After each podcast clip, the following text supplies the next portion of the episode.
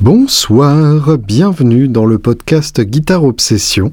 Je suis Julien Vitoun et aujourd'hui je n'ai aucune boisson pour calmer cette soif intarissable qui me dévore nuit et jour. Une soif de connaissance, évidemment. Euh, voilà, un podcast qui commence comme ça, en général, vous savez que vous ne pourrez pas trop en attendre, mais euh, je suis quand même extrêmement heureux de vous retrouver. Euh, nous sommes aujourd'hui le, mercredi d'avant le concert Shaiti Latte, le concert de lancement de l'album au Dr. Feelgood, donc je ne sais pas à alors qu'il est comment ce sera passé ce lancement d'album? Je ne sais pas si ce sera bien ou tout pourri. Et donc, euh, pour, le, coup, le mystère est entier. Mais euh, j'ai bon espoir que ce sera bien et j'enregistrerai sûrement un podcast un peu après. Et du coup, je vous en reparlerai puisque euh, c'est quand même une date extrêmement importante pour moi. c'est peut-être un détail pour vous, mais pour moi, ça veut dire beaucoup. J'en profite au passage pour vous prévenir que la date de Strasbourg est déplacée euh, et ça aura lieu le 12 mai. Donc si vous êtes dans le coin de Strasbourg, le 12 mai, nous passerons avec le Julien Bitoun Trio, euh, qui deviendra pour l'occasion le Amazing Eagleton euh, Trio Band, au sein duquel François et moi jouerons des, instruments Eagleton. Et j'ai donc l'occasion de, concevoir une Eagleton en partant de, de la base existante. Donc en gros, un corps de télécaster violet avec euh, un Bixby et un seul micro. Euh, ça risque d'être assez rigolo comme instrument. Et euh, c'est un instrument euh, que je jouerai donc pour cette date. Donc euh, si vous voulez me voir sur une télécaster improbable, eh bien ce sera l'occasion ou jamais. Donc n'hésitez pas, le 12 mai à Strasbourg, a priori ce sera gratos et je pense que il y aura pas mal de monde autour vu que c'est pour pour l'inauguration du magasin Woodbrass à Strasbourg. Donc normalement devrait y avoir toute l'équipe qui sera là et ça risque d'être assez assez mémorable je pense. Donc euh, soyez là ou soyez carré. Et euh, je vous le rappelle, donc pour ceux qui n'avaient pas tout compris euh, la dernière fois, le 23 juillet, nous serons à Marseille, plus précisément au festival dont le nom m'échappe à l'heure qu'il est. Je vais vous retrouver ça en direct live sur les méandres de mon ordinateur. Le festival de Puy-Méras, P-U-Y-M-E-R-A-S, un très très beau festival puisque euh, nous y serons avec Alain Chenevière, Laura Cox, Jessie Liouillet et surtout euh, le très grand et surtout le très chauve Chris Slade, donc euh, l'ex-batteur d'ACDC et futur batteur d'ACDC, puisque c'est l'homme qui était derrière les fûts à l'époque de The Razor's Edge, donc quand j'étais tout petit et que j'étais même pas sûr que l'album Razor's Edge existait, puisque je ne l'avais pas vu au continent d'histoire. Et du coup, euh, j'étais parti du principe que c'était une espèce de légende urbaine qu'on voyait dans les magazines, mais auquel on n'aurait jamais accès. Donc c'est vous dire à quel point j'étais excité au moment d'effectivement mettre les, paluches sur, euh, sur cet opus. Euh, et au moment donc où Phil Rudd s'est de nouveau fait virer il y a un an et quelques, Chris Slade est revenu au sein de, de ACDC. Et donc du coup c'est à la fois euh, l'ancien batteur et le présent batteur d'ACDC, euh, si tant est que ACDC soit un groupe au présent, ce qui est quand même de moins en moins certain. Mais ça c'est encore un autre débat et encore un autre propos euh, dans lequel je me garderai bien de poser mes doigts humides pour l'instant. une news dont je voulais vous parler absolument, c'est que Roger Waters va sortir un nouvel album en soi, c'est quand même un, putain euh, de, une putain de nouvelle, hein, tout simplement, euh, et un putain de chamboulement dans ma vie, puisque euh, ce sera la première fois que Roger Waters sort un, album solo et que je serai conscient du talent du bonhomme pour en profiter. la discographie solo de, Roger Waters, on peut pas dire qu'elle soit d'une richesse absolue. C'est-à-dire que bon, on peut considérer que The Wall des Pink Floyd et The Final Cut de Pink Floyd sont euh, des albums solo de, de Waters, puisqu'il a quand même vraiment la part du lion sur ces deux albums. The Wall, donc sorti en 79, qui est vraiment le sommet euh, du Floyd euh, déprimé, puisqu'il y a plusieurs Floyd. Il y a le, Floyd euh, fantaisiste Louis Carolien du début, avec Sid Barrett.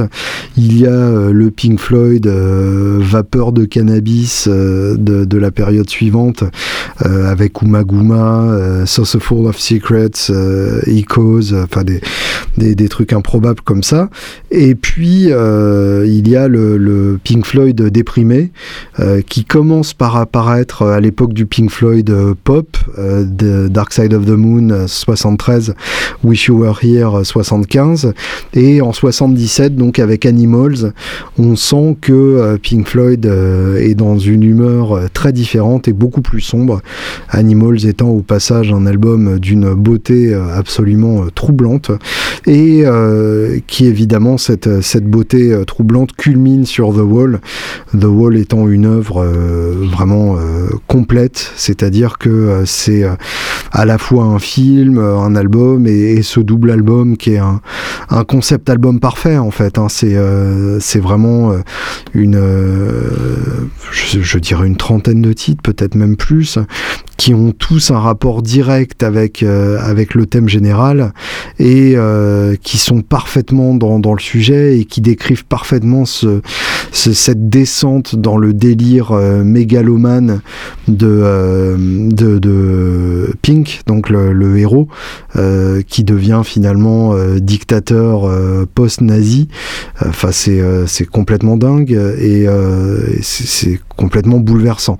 je vous avoue que j'ai une affection toute particulière pour le, la première face de... Non, même pas pour la deuxième phase du, premier album, c'est-à-dire euh, le passage. Alors Young Lust m'emmerde profondément parce que je trouve que c'est un espèce de truc euh, euh, des années 80 dégueulasse avec du chorus qui essaye de faire de la disco, un peu d'ailleurs comme Another Brick in the Wall Part 2, le, le, single énorme de cet album. Mais sur la phase B, on a l'enchaînement One of My Turns et Don't Leave Me Now, qui sont deux titres d'une froideur absolument euh, glacial, mais vraiment euh, d'un glacial absolument antarctique et d'un antarctique absolument cryogénique. Donc autant vous dire que c'est pas tout à fait gay. One of My Turns étant le, craquage, le moment où le héros explose complètement et Roger Waters, quand il pousse dans les aigus, a cette capacité à transmettre la folie qui est troublant. Euh, on sent que sa voix est sur le point d'éclater et on sent sa sanité sur le point de lâcher aussi.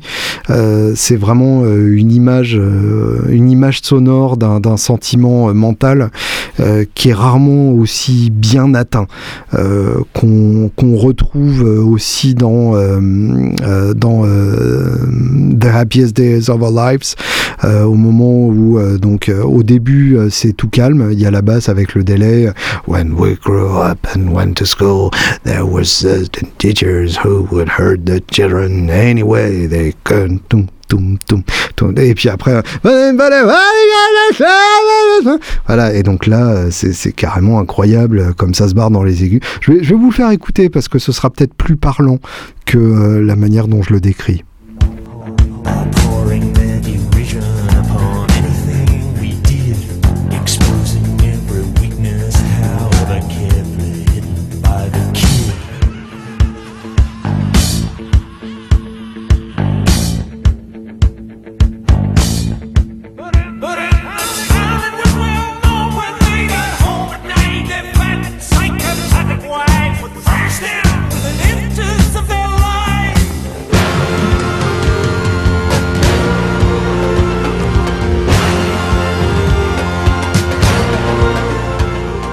Et tout ça déboule donc sur Another Brick in the Wall Part 2, mais ça n'est pas vraiment le propos, puisque, euh, je vous l'ai dit, c'est pas vraiment le titre le plus intéressant.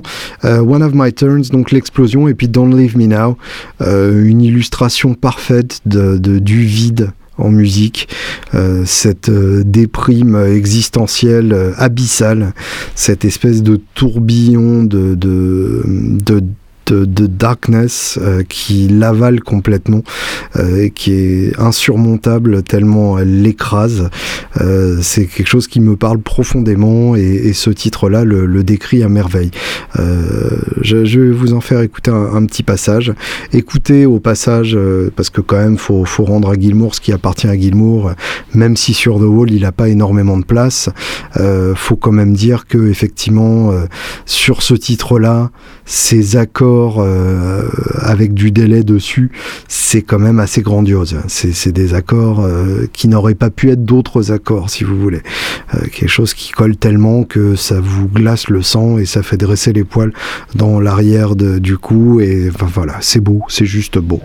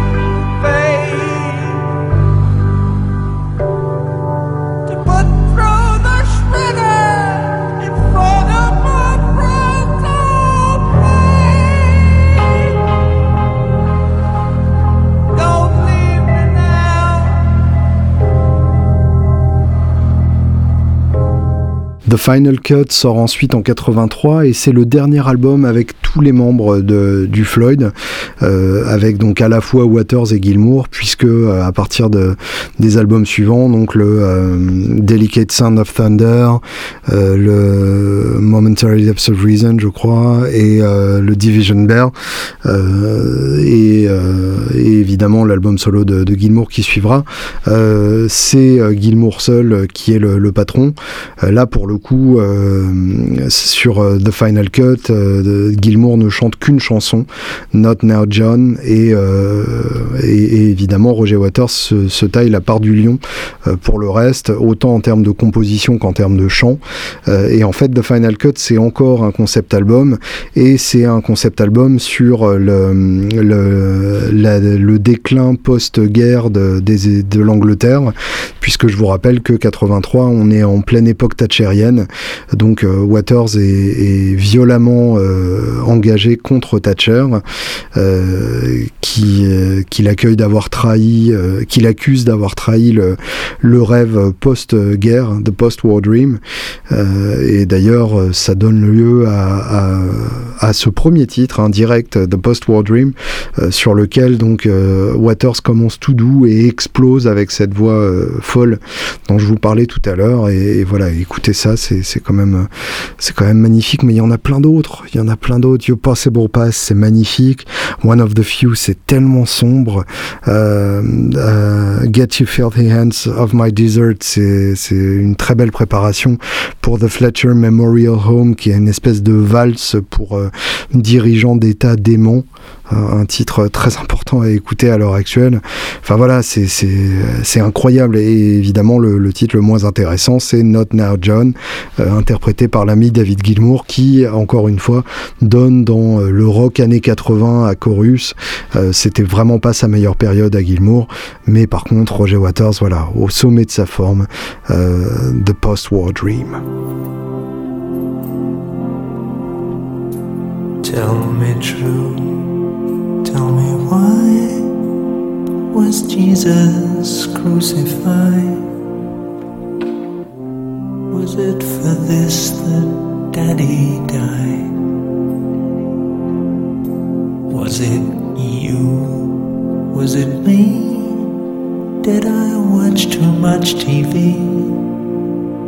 Is that a hint of accusation in your eyes?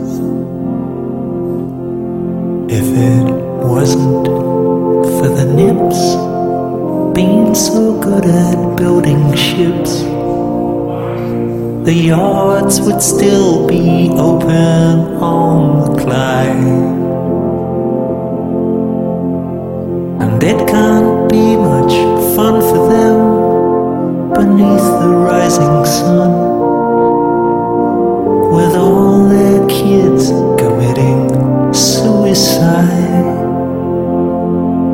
What have we done? Maggie, what have we done? What have we done to England?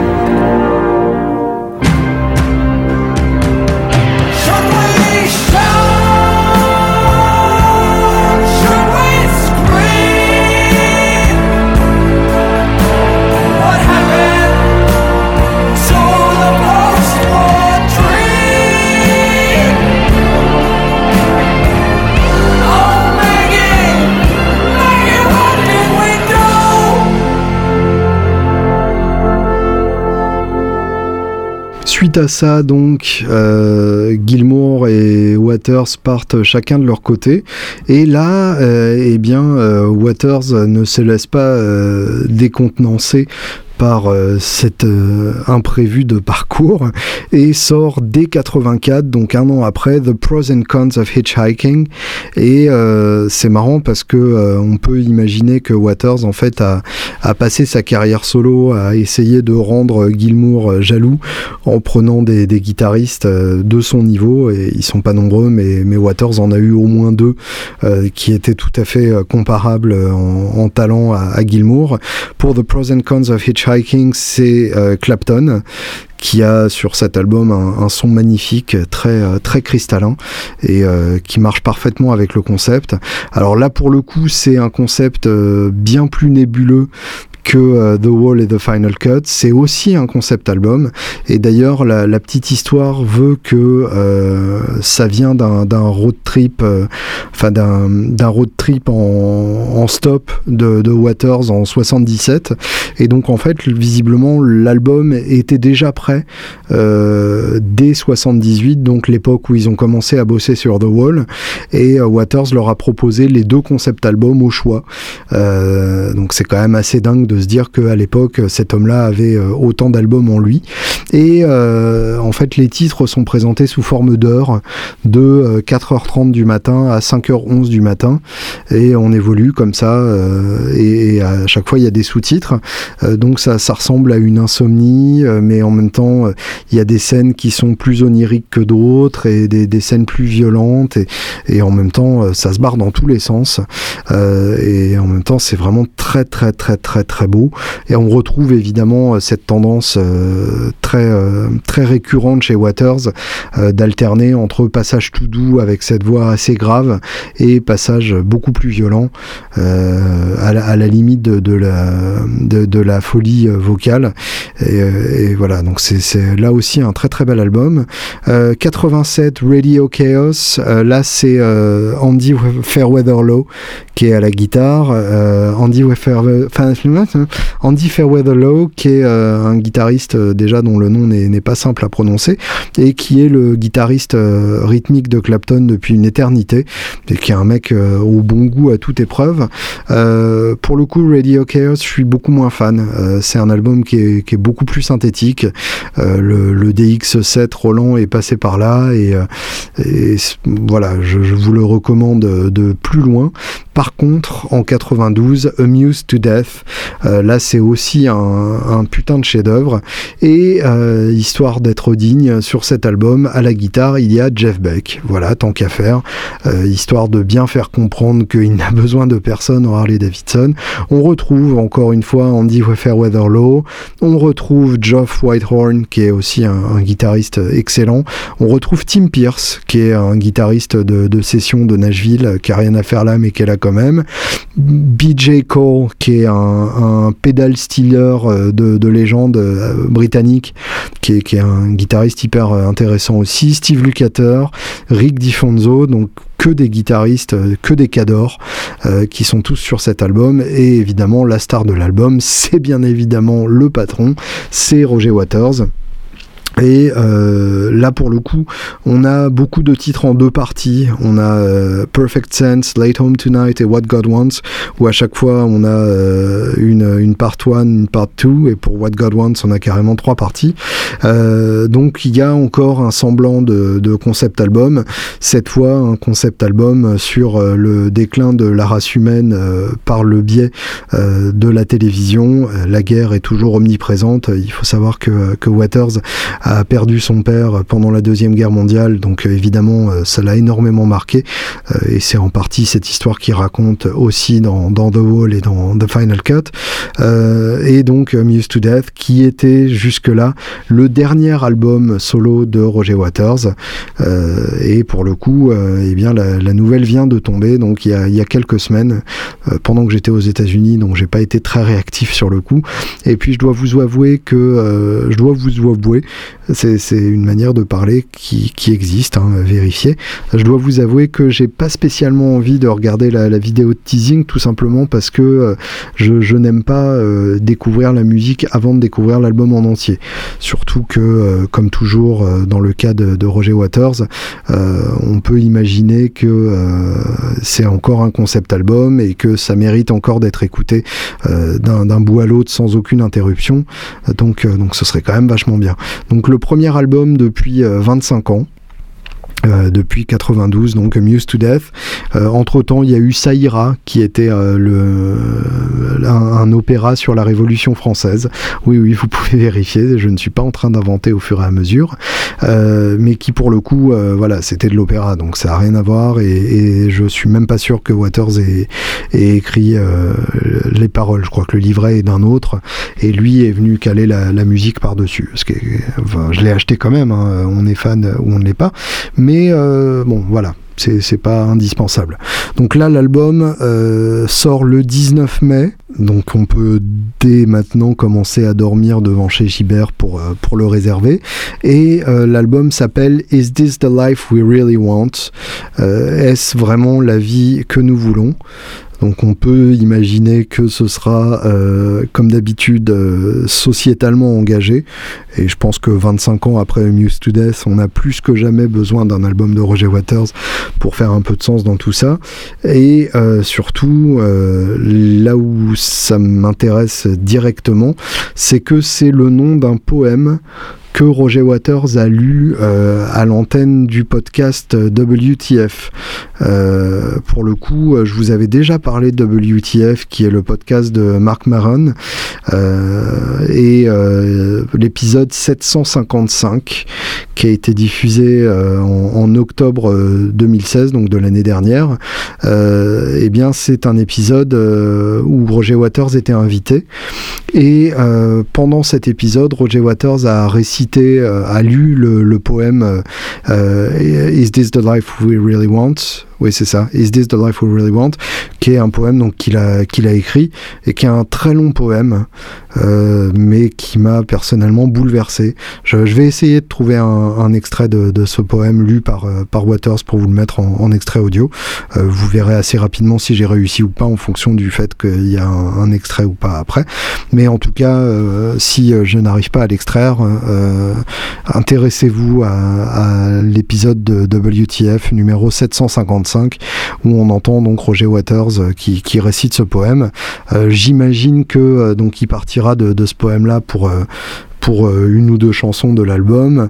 Euh, J'imagine qu'on aura aussi dessus Living Beirut, euh, qui est un titre qu'il a, a joué en live sur, sur les dernières tournées euh, et qui était assez magnifique d'ailleurs, plutôt dans le côté sombre et murmuré que dans le côté hurlé de, de Waters.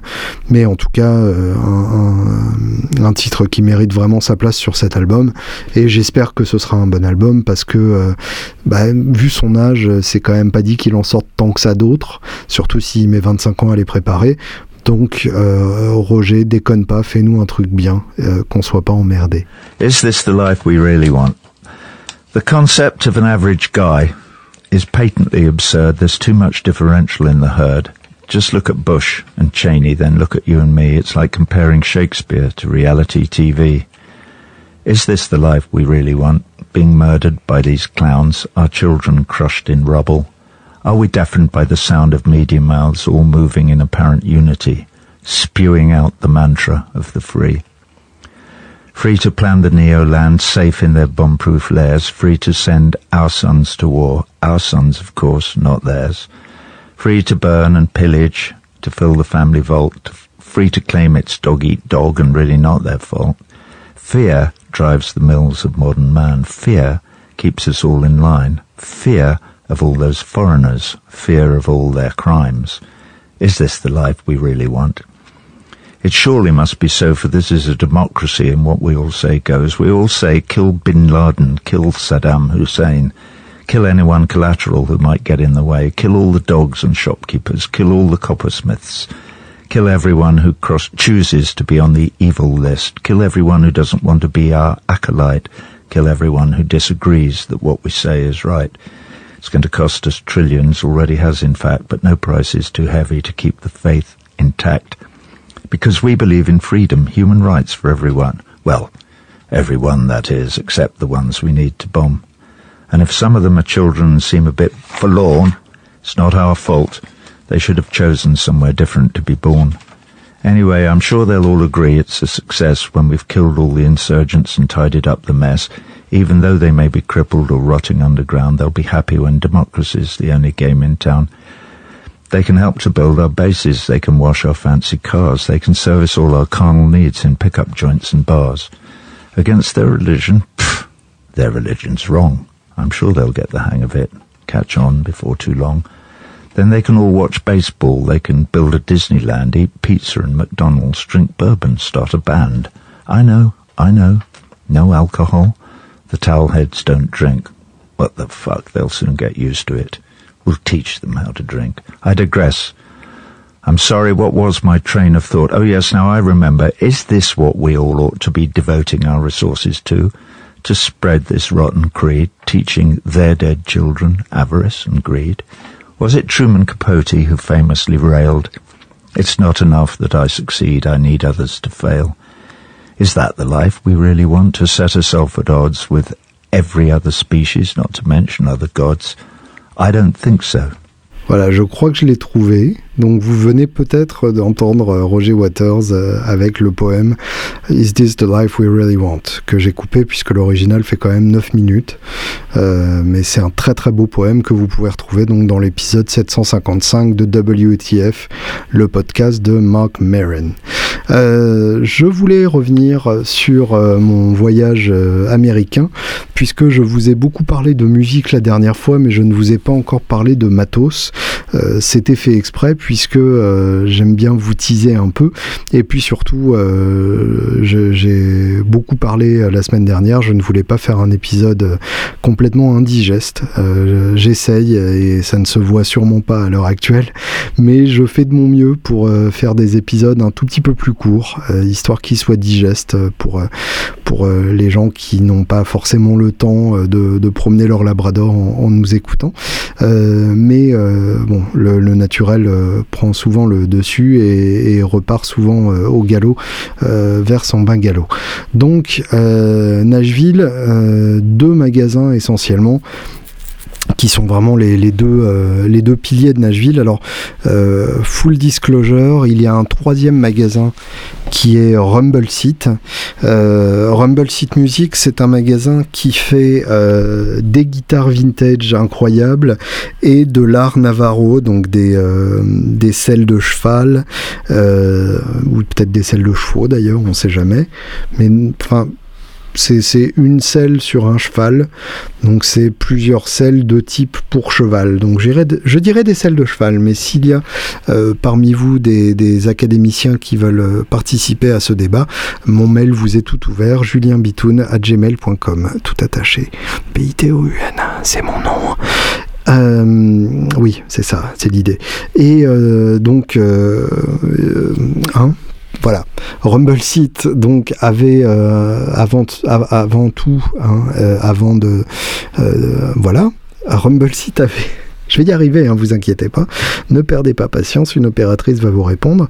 Rumble Seat avait jusque-là un magasin à Ithaca dans l'État de New York.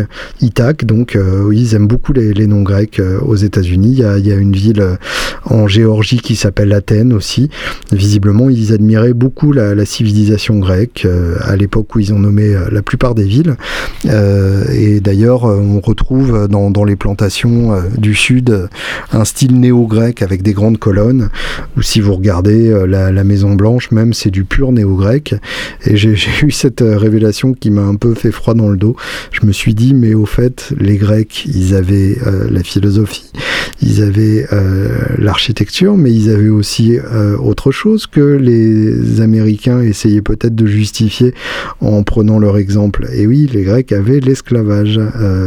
voilà, c'est un petit, une petite graine de réflexion que je vous envoie. À vous de, de rebondir là-dessus. Mon mail est à votre entière disposition. Bref, donc, euh, Rumble Seat avait une location, un magasin à Ithac, et euh, récemment, ils ont ouvert un deuxième magasin à Nashville, euh, ce qui, en termes de business, est hyper malin, puisque c'est vraiment euh, l'endroit où les gens sont à la recherche de, guitares vintage en tout genre. mais voilà, je n'ai pas pris le temps d'aller là-bas, tout simplement parce que j'avais eu suffisamment l'occasion de me régaler les yeux dans les deux autres magasins que je suis allé voir. Donc, euh, à tout seigneur, tout honneur, le magasin le plus important et le plus impressionnant, c'est bien évidemment Grune, euh, G-R-U-H-N, de Georges Grune, donc le, propriétaire du magasin. Georges Grune, c'est vraiment le spécialiste mondial de la guitare vintage. C'est l'homme qui, avant tout le monde, euh, s'est penché sur les Martines d'avant-guerre en disant mais putain les gars, ça c'est bien. c'est en gros l'homme qui a connu toutes les guitares importantes avant qu'elle soit considérée comme importante, euh, qui est évidemment incollable sur euh, toute l'histoire de, la guitare, en particulier acoustique, euh, et en particulier les, acoustiques quand même country, hein, ça reste un, âge vilain. donc évidemment les Martines, les mandolines, les F5 et, et, ainsi de suite. Et et c'est un homme euh, assez particulier d'ailleurs, puisque euh, c'est aussi un, grand zoologiste et un grand amateur d'animaux. Et du coup, dans, son magasin, il y a son bureau qui est à l'étage, qui est évidemment pas accessible au, public, euh, qui est un gigantesque bureau avec tout vitré, donc on voit, on voit tout à fait ce qui se passe à l'intérieur. lui est sur une gigantesque table en bois et tout autour, il y a des, vivariums de, de serpents. et en général, lui se promène toujours toujours avec un, un. Euh, et euh, en général, Onam, on le reconnaît de loin puisque c'est l'homme avec un cacatoès sur l'épaule. Donc euh, c'est le genre de mec qu'est Georges Grune. Georges Grune étant l'expert mondial chez qui on vient faire expertiser les grattes, étant un, homme qui a vendu des, des, grattes à tout ce que le monde compte de, guitaristes de légende. et son magasin à l'époque se situait en plein Broadway, donc la, rue des bars où ça joue, dont je vous parlais la dernière fois. Et euh, visiblement, euh, alors l'endroit était très beau, hein, ça faisait l'angle juste en face de, la rue, de la rivière. Euh, sauf que visiblement, il avait tellement de touristes qui venaient pour rien que ça prenait énormément de temps aux, vendeurs et que du coup, ils avaient moins de temps à consacrer aux gens vraiment intéressés. En d'autres termes, donc, il y avait que des gens comme moi qui venaient leur casser les couilles mais qui achetaient rien. Et du coup, ils se sont déplacés loin du centre ville dans, un petit euh, un petit mall à ciel ouvert, euh, juste à côté du euh, juste à côté du, non, c'est pas à côté du Bluebird en fait. J'allais dire une connerie. juste à côté d'un subway, tiens, comme ça au moins on est sûr que, c'est vrai. et du coup un peu excentré, ce qui leur permet d'avoir encore plus d'espace. pour pour l'histoire, Grune par exemple, c'est là-bas que que Clapton a acheté les différentes parties de la Strat à partir de laquelle il a fait Blackie. Donc c'est vous dire à quel point euh, il y a d'autres gens qui ont acheté des grattes euh, là-bas avant nous, quoi. Euh, le bâtiment lui-même ne ressemble absolument à rien, c'est un grand bâtiment tout carré, tout moche, sauf que à l'intérieur, bah, c'est le meilleur magasin de guitare que vous n'ayez jamais vu de votre putain de vie. donc il y a le rez-de-chaussée qui est ouvert au public, et bah, pour un truc ouvert au public, c'est déjà complètement dingue. Euh, on arrive en fait, euh, il y a beaucoup d'espace, du coup on peut se déplacer librement, euh, on se sent pas, on se sent pas oppressé comme dans beaucoup de magasins où ils essayent de faire rentrer le plus grand nombre possible d'instruments à tout prix. le premier mur, c'est celui des, Arctop Gibson quart de caisse et 175, donc les, Arctop plutôt typés rock, avec quelques Rickenbacker aussi et quelques Collings, euh, et une Heritage perdue au milieu de ça. Euh, parmi les grattes super que j'ai vu là-bas, il y a la, Birdland avec Bixby d'origine, qui entre-temps a été joué par John Bollinger dans une vidéo de premier guitare. Euh, en face, enfin derrière, on a un mur de basse avec quasiment que des vieilles jazz bass Sunburst. C'est marrant, c'est celle-là qu'ils ont tous à Nashville et du coup c'est celle-là qu'ils ont aussi tous revendu. Euh, mais aussi une précision basse euh, Lake Placid Blue sérielle qui pour le coup était vraiment très très très belle. Euh, en face on a les vieilles Fender. alors il y avait sûrement des Strats mais je m'en fous un peu. Par contre il y avait une Esquire 57 et une Télé 58. Et bah voilà c'est des putains de guitares quand même. En particulier la télé. J'avais envie de préférer l'Esquire en bon militant du monomicro que je suis, mais euh, bah, il y a des fois, il faut quand même être honnête. Euh, et là, pour le coup, bah, c'est quand même la télé qui a gagné. Euh, encore plus riche, encore plus claquante, enfin une, une télé telle qu'elle devrait toujours être. Mais la, Fender qui m'a le plus plu du lot, c'était une Jazzmaster 59, euh, pour le coup euh, tellement propre qu'on aurait dit une reissue, euh, et le meilleur micro-manche que j'ai jamais entendu sur une Jazzmaster, sachant que déjà c'est un micro que j'adore à la base, et là bah, c'est sa version mais, sublimée quoi évidemment. tout un mur de mandoline, mais un gros mur, tout un mur aussi de banjo et de dobro, donc euh, on sent qu'on est à Nashville, le pays de la, bluegrass, et que du coup euh, les, instruments de bluegrass sont particulièrement prisés ici. Euh, autant vous dire que vendre une mandoline de collection ailleurs qu'à Nashville, c'est quand même un peu compliqué. je, vous raconterai l'étage, mais à l'étage, donc il y avait une petite dizaine de mandolines, et c'était quasi uniquement des, des, F5, donc la fameuse mandoline de Lloyd Lore alors pour la, petite histoire, donc la, la F5, c'était la version mandoline de la L5, euh, et donc la F5, c'était considéré comme le chef-d'œuvre du luthier euh, originel de chez Gibson, Lloyd Lore, euh, et les, les, mandolines signées par Lloyd Lore peuvent se vendre pour des sommes bah, tout à fait comparables à une burst d'époque, c'est-à-dire entre 200 et 500 000 dollars. donc vendre une mandoline à ce prix-là ailleurs qu'à Nashville, ça tient quand même euh, du, gros défi. Euh, il y avait tout plein de Martin, euh, beaucoup beaucoup de Dreadnought surtout, des D18 et des D28 d'avant-guerre qui étaient toutes plus magnifiques les unes que les autres. Une D28 des années 50 en particulier qui sonnait comme un canon, qui est vraiment la, plus belle Dreadnought que j'ai jamais essayé. Et puis une D45 d'avant-guerre. Pour l'histoire, je crois qu'il y en a eu 91 de fabriqués en tout pour toutes les années d'avant-guerre. Donc autant vous dire que c'est une gratte rare, euh, que j'en verrai peut-être pas si souvent que ça. J'en avais vu une au musée Martine déjà. Euh, celle-là euh, était affichée, je crois, à 200 ou 220 000 euros, dollars, pardon. Pour ce genre de somme, ça fait plus trop de différence. Euh, et bon, elle était pas bien, donc c'est pas grave, mais en même temps, euh, elle était très belle et je suis très content de l'avoir jouée. Une Olson qui traînait au milieu de tout ça, donc le, luthier de, James Taylor, euh, qui fait des grattes qui valent dans, les, dans les 15 000 balles aussi, mais qui sont bien. quelques Gibson Arctop magnifiques, la, la, Super 400 qui va bien, pas de 125, hein, visiblement, elles partent aussi vite qu'elles arrivent, donc ils en ont rarement en stock. Et puis euh, au milieu de tout ça, une Black Beauty de 57 euh, ou 58 ou 59, je sais plus d'ailleurs. Honte sur moi. Je vais zoomer sur la photo puisque je l'ai sous les yeux, si jamais ça permet de voir. 61. Donc ni l'un ni l'autre, ni l'autre, ni l'autre, ni l'autre. Mais 61, donc la, la Black Beauty euh, à 3 micros, la custom, qui va bien, qui était, qui était vraiment sublime. et quelques Gretsch, mais vraiment pas de quoi frimer. en tout et pour tout, une, une grosse, une grosse demi-douzaine de Gretsch, avec quelques Mossrite aussi. Enfin, c'était vraiment le rayon genre, ouais, il y a aussi ça, mais on s'en fout. on sent clairement que c'est l'endroit où sont les Martines et, et, les, et les Fender Vintage et que c'est vraiment ça les, instruments qui vendent euh, là-bas. Euh, et donc, euh, vu que j'ai été pris en charge par Greg, que vous pouvez d'ailleurs voir aussi dans la vidéo avec, avec John Bollinger, puisque c'est lui qui, qui, lui donne la réplique, Greg Voros, donc, qui est le patron du, de l'atelier là-bas, qui est au, troisième étage.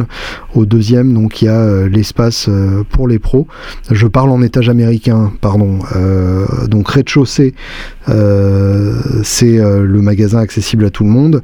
Premier étage, c'est euh, l'espace pro. Et deuxième étage, c'est l'atelier euh, et le bureau de... non, le bureau de Grune est à l'espace pro, pardon, au, premier étage. Euh, donc... Greg euh, m'a amené euh, voir l'espace pro, qui est en fait une, une pièce dans laquelle euh, il y a bah, toutes les plus belles guitares qu'ils n'ont pas mises en bas. Pas de burst cette fois-ci, les, les, deux qu'ils avaient eu il y a pas longtemps ont été vendus assez rapidement. Par contre, bah, plein de, très très belles pièces, quelques, quelques D28 d'avant-guerre Herringbone, donc vraiment le modèle que tout le monde veut, et en électrique, 5 strates en enfilade qui était que des 50 euh, en Sunburst. Donc vraiment la Strat 50s euh, qui va bien, qui est évidemment magnifique. Une Les Paul qui était une custom 55, euh, donc avec le micro Alnico en manche et le P90 au chevalet, qui est moi ma, version préférée de la, de la Les Paul custom. Et celle-ci était évidemment magnifique. Et puis une basse qui m'a excité. Bah oui, il y a aussi des basses excitantes. Là pour le coup, c'était une précision de 52 en plus donc première année de, production. Et puis surtout, euh, la, précision de 52, c'est ce qu'on appelle ce qu'on surnomme la Telecaster basse, puisque c'est une tête très proche de la Telecaster, une plaque euh, beaucoup plus euh, allongée que celle que, prendra la précision plus tard, qui, qui, la rapproche encore de la Telecaster, et une couleur butterscotch avec la plaque noire, donc vraiment la, la Blackguard qui va bien. Et cette précision de 52 était carrément mise c'est-à-dire que euh, en la voyant, je me suis demandé ce que foutait euh, une custom shop neuve euh, au plein milieu de tout ça, et j'ai regardé, bah, c'était marqué 1952 et, 20 000 dollars, donc pas exorbitant, mais de toute façon les bassistes n'ont pas d'argent, donc la question ne se pose pas. Et en face du, bureau de, de Grune, un mur à part pour la collection personnelle de, de, Grune, dans laquelle il y a évidemment des pièces magnifiques, mais surtout, et, c'est encore plus intéressant, beaucoup de guitares euh, dont, il a participé à la création, puisque euh, Grune a toujours été euh, en très bon rapport avec la plupart des, fabricants, et du coup s'est permis de, se faire faire des, séries limitées, de participer à des guitares, notamment pour Guild, qui sont encore des grades très recherchés à l'heure actuelle, puisque Grune est un, un éminent connaisseur et c'est exactement ce qu'il veut. Troisième euh, étage en, américain, deuxième étage en français. Euh, il y a donc l'atelier euh, dans lequel chaque luthier a son petit, coin, son petit atelier et chaque, luthier a évidemment sa spécialité. c'est le seul lieu dans, Nashville où ils acceptent de faire des neck resets sur des Martin Priwar inestimables. Donc c'est vraiment des luthiers ultra qualifiés. Et d'ailleurs euh, quand on voit les guitares qui sont sur leur euh, sur leurs établis il y a quand même de quoi pâlir. Enfin il y a genre une une double 042 d'avant-guerre euh, les guitares de Tré Anastasio de Fish une D45 avec une plaque custom que, que j'avais jamais vue. Enfin que des que des putains de merveilles comme ça. Et pendant que j'y suis allé enfin pendant que j'y suis passé il y avait en plus une une collection qui va atterrir dans un musée. Le, nom du musée m'échappe, mais je vous en reparlerai si jamais j'ai l'occasion d'y retourner ou de, faire un, reportage à distance dessus, on ne sait jamais. en tout cas, donc une collection à, tomber par terre. Je, vais poster des photos sur, sur le Facebook de Guitare Obsession. en, gros, ils avaient mis un sticker orange sur tous les étuis de cette collection. Et euh, bah, c'est une enfilade de, d'étuis de, Fender, euh, de, Fender de la grande époque. Donc que des étuis noirs, tweed et, brown, et évidemment euh, légèrement usés pour vous signifier que c'est pas des custom shops. Et puis plein de Gibson aussi, plein de tweed champ. Et parmi les Gibson, donc une qui m'a particulièrement plu, c'est une spéciale TV avec les deux P90 et deux bursts, euh, 260 d'ailleurs, une euh, limite lemon euh, très jolie et surtout une, une 60 euh, avec tout son rouge, puisque je vous rappelle que sur les, les Les Paul standard Sunburst, le rouge s'en va à cause des UV, d'où le Lemon Burst. Et là, celle-là avait encore tout son rouge. J'ai jamais vu autant de rouge sur une burst d'époque. Donc c'est une pièce absolument inestimable. Et euh, bah, j'ose imaginer que dans le musée, euh, on n'aura pas le droit de la jouer, mais euh, ce serait quand même rigolo de, pouvoir la faire sonner un peu dans le musée. ça me donnerait envie d'aller visiter ça, je pense. La chose qui m'a frappé plus que tout chez Grune, c'est que évidemment la sélection de guitare est parfaite, évidemment les mecs s'y connaissent tous à mort et euh, n'ont pas peur de donner leur avis, évidemment euh, si on fait gaffe on peut prendre les guitares et les jouer tranquille, mais surtout euh, ce qui m'a complètement bluffé, c'est que je n'ai pas accordé une seule guitare là-bas. C'est-à-dire qu'on prend les grattes au mur, elles sont accordées et elles sont réglées aux petits oignons. Autant vous dire que euh, là-bas, ils ont effectivement l'équipe conséquente pour pouvoir offrir ce genre de service. Et effectivement, bah, ça change tout. Euh, du coup, on passe d'une gratte à l'autre sans perdre le temps de, se réaccorder. Donc, on a encore la gratte précédente dans l'oreille. Enfin voilà, c'est euh, c'est quand même assez, euh, magistral comme, euh, comme qualité de service. Une qualité de service que je n'ai pas retrouvée, et voici ma transition, dans l'autre magasin de, Nashville, qui est donc Carter Vintage Guitars, euh, ouvert par Walter Carter, donc l'auteur de la plupart des bouquins de guitare qui sont chez vous. Vérifiez, je vous laisse le temps. Voilà, c'est bon. Donc Walter Carter, qui est évidemment un spécialiste mondial, euh, mais euh, dont le magasin déjà est, moins, euh, moins spacieux, ou en tout cas il y a plus de gratte au mètre carré, donc c'est un peu plus oppressant. On a moins l'impression qu'on peut courir partout sans atterrir sur une gratte précieuse. Et les mecs sont beaucoup moins accueillants. Je suis allé voir, genre salut, j'ai un magasin en France qui est vachement bien. Est-ce qu'on peut discuter? C'est quoi que vous aimez? Et ça, ça sert à quoi? Et ça pourquoi, tu fais quoi, pourquoi, d'accord, je t'aime, au revoir. Et euh, là pour le coup, bah, ça les intéressait pas du tout. Euh, alors que chez Grune, bah, euh, Greg Voros a, a, passé à peu près deux heures à discuter avec moi. Et du coup, euh, j'ai passé nettement moins le temps chez, chez Carter, surtout que c'est à côté de, de chez Thirdman, c'est dans le même quartier. Donc je dois vous avouer que j'étais beaucoup plus attiré par, euh, Thirdman que par euh, Carter. Euh, quand même quelques chouettes trucs à, à, à, noter. déjà, donc évidemment, la collection de Steve Earle qui, qui revend ses grattes là-bas. Donc quand on a Steve Earle comme voisin, c'est toujours sympa parce que du coup, ça permet d'avoir des, des chouettes grattes en vente, notamment une Série 17, donc euh, en tout acajou qui était magnifique. Une vieille Gretsch euh, Chet Atkins euh, modèle solid body, donc la forme d'une Joe Jet mais en Chet Atkins, donc avec le, logo de la Chet Atkins, avec le fer à cheval sur la tête, la plaque de la Chet Atkins, le Bixby d'origine, enfin vraiment une très très belle pièce une Les Paul Burst 59, donc là une vraie burst d'origine, sauf qu'elle est gauchée, Donc autant vous dire que il y en a pas beaucoup. D'après ce qu'ils m'ont dit, il y en a 5 dans le monde et McCartney en a deux. Donc ça on laisse pas beaucoup pour les autres. Donc une des trois disponibles est chez chez Carter. une une guitare ténor chez Gibson, donc à quatre cordes, qui ressemble beaucoup à la ES 295 de, de Scotty Moore, sauf qu'elle était naturelle et pas gold. Et je dois avouer que j'ai un faible tout particulier pour les, les guitares ténors chez Gibson tout simplement parce que je trouve ça hyper mignon. Euh, ce côté, c'est presque la même, mais si tu regardes bien, il y a quatre cordes. Surtout qu'il faisait des P90 avec quatre plots, donc vraiment euh, la même, mais en version 4. Euh, Gretsch a fait des, ténors aussi, une Joe Jet ténor en particulier qui est magnifique. Donc celle-là était très rigolote. J'ai vu aussi une Zemaitis 12 cordes sur le même modèle que Ivan the Terrible, donc Ivan le Terrible, la 12 cordes de Clapton euh, qui est bien connu.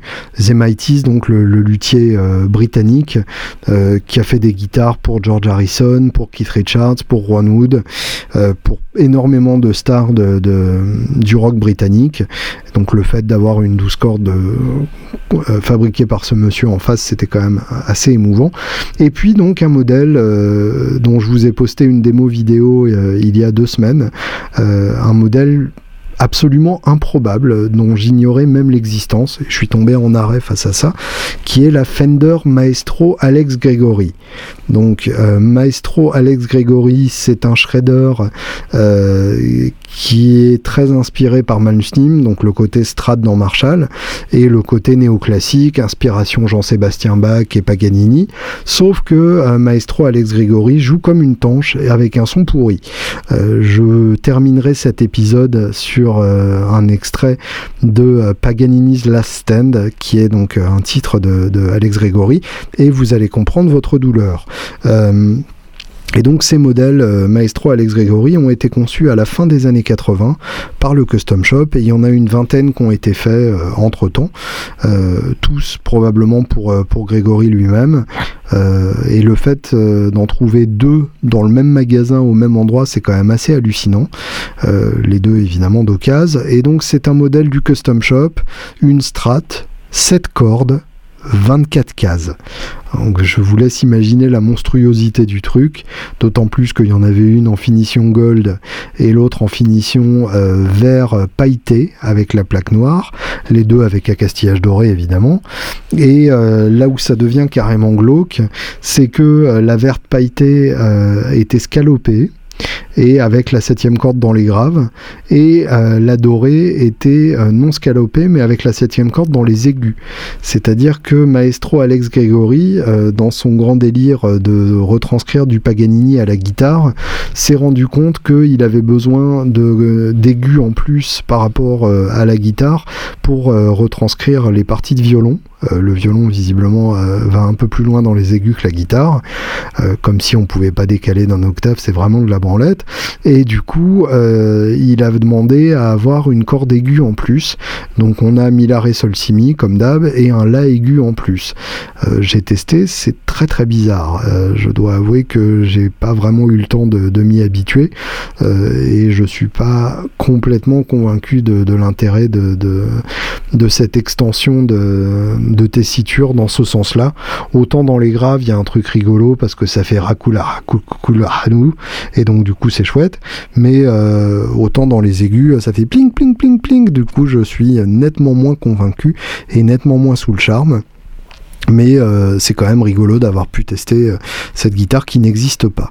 Euh, Memphis et Nouvelle-Orléans, pas grand chose à signaler côté magasin de guitare. International Vintage Guitar à la Nouvelle-Orléans, une pièce avec un mec vraiment pas sympa qui a aucune envie de vous aider, avec son chien qui vient vous sentir les couilles, et une sélection de gratte où il y avait vraiment pas de quoi euh, une Gretsch euh, anniversary d'époque, ça c'est toujours rigolo, euh, une Strat des fins 70 en naturel, donc ça tant pis, et un vieux Dobro, donc ça super chouette, mais voilà, trois guitares pour un magasin, ça justifie pas forcément le, déplacement, surtout si c'est pour se faire accueillir comme un malpropre. Voilà, j'espère que vous avez bien rêvé à l'écoute de cette chronique. Maintenant que le rêve est terminé, je vous laisse donc écouter les doux sons de Maestro Alex Grégory. Bonne semaine. Ah, au fait, non, avant de vous souhaiter bonne semaine. Euh, je, euh, je, vous rappelle que euh, si vous souhaitez euh, supporter ce podcast, supporter au sens britannique, hein, supporter si vous écoutez encore là, c'est qu'a priori vous l'avez supporté avant, donc c'est déjà pas mal.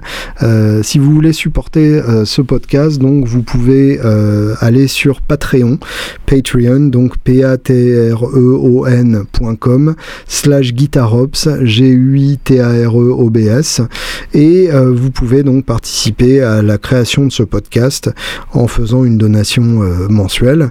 Si jamais, comme mon ami Thomas euh, Ricavert, vous n'avez pas envie de donner tous les mois, mais vous voulez donner une bonne fois pour toutes, euh, vous pouvez m'envoyer un mail à julienbitoun.gmail.com pour avoir tous les détails. mais c'est tout à fait faisable aussi si vous sentez que ce podcast mérite un support, mais que vous n'avez pas envie de vous engager de manière récurrente, c'est tout à fait faisable. Merci Thomas au passage. Euh, Thomas qui a une collection de guitares absolument bouleversante et euh, j'espère euh, pouvoir aller faire un tour chez lui un jour pour, pour pouvoir jouer ses merveilles. Bref, merci d'avoir écouté jusque-là. À très bientôt. Bah, tout simplement à la semaine prochaine, hein, puisque j'ai pas prévu de vous faire au faux bon. Et je vous laisse donc avec mon ami maestro Alex Grégory. Bonne semaine.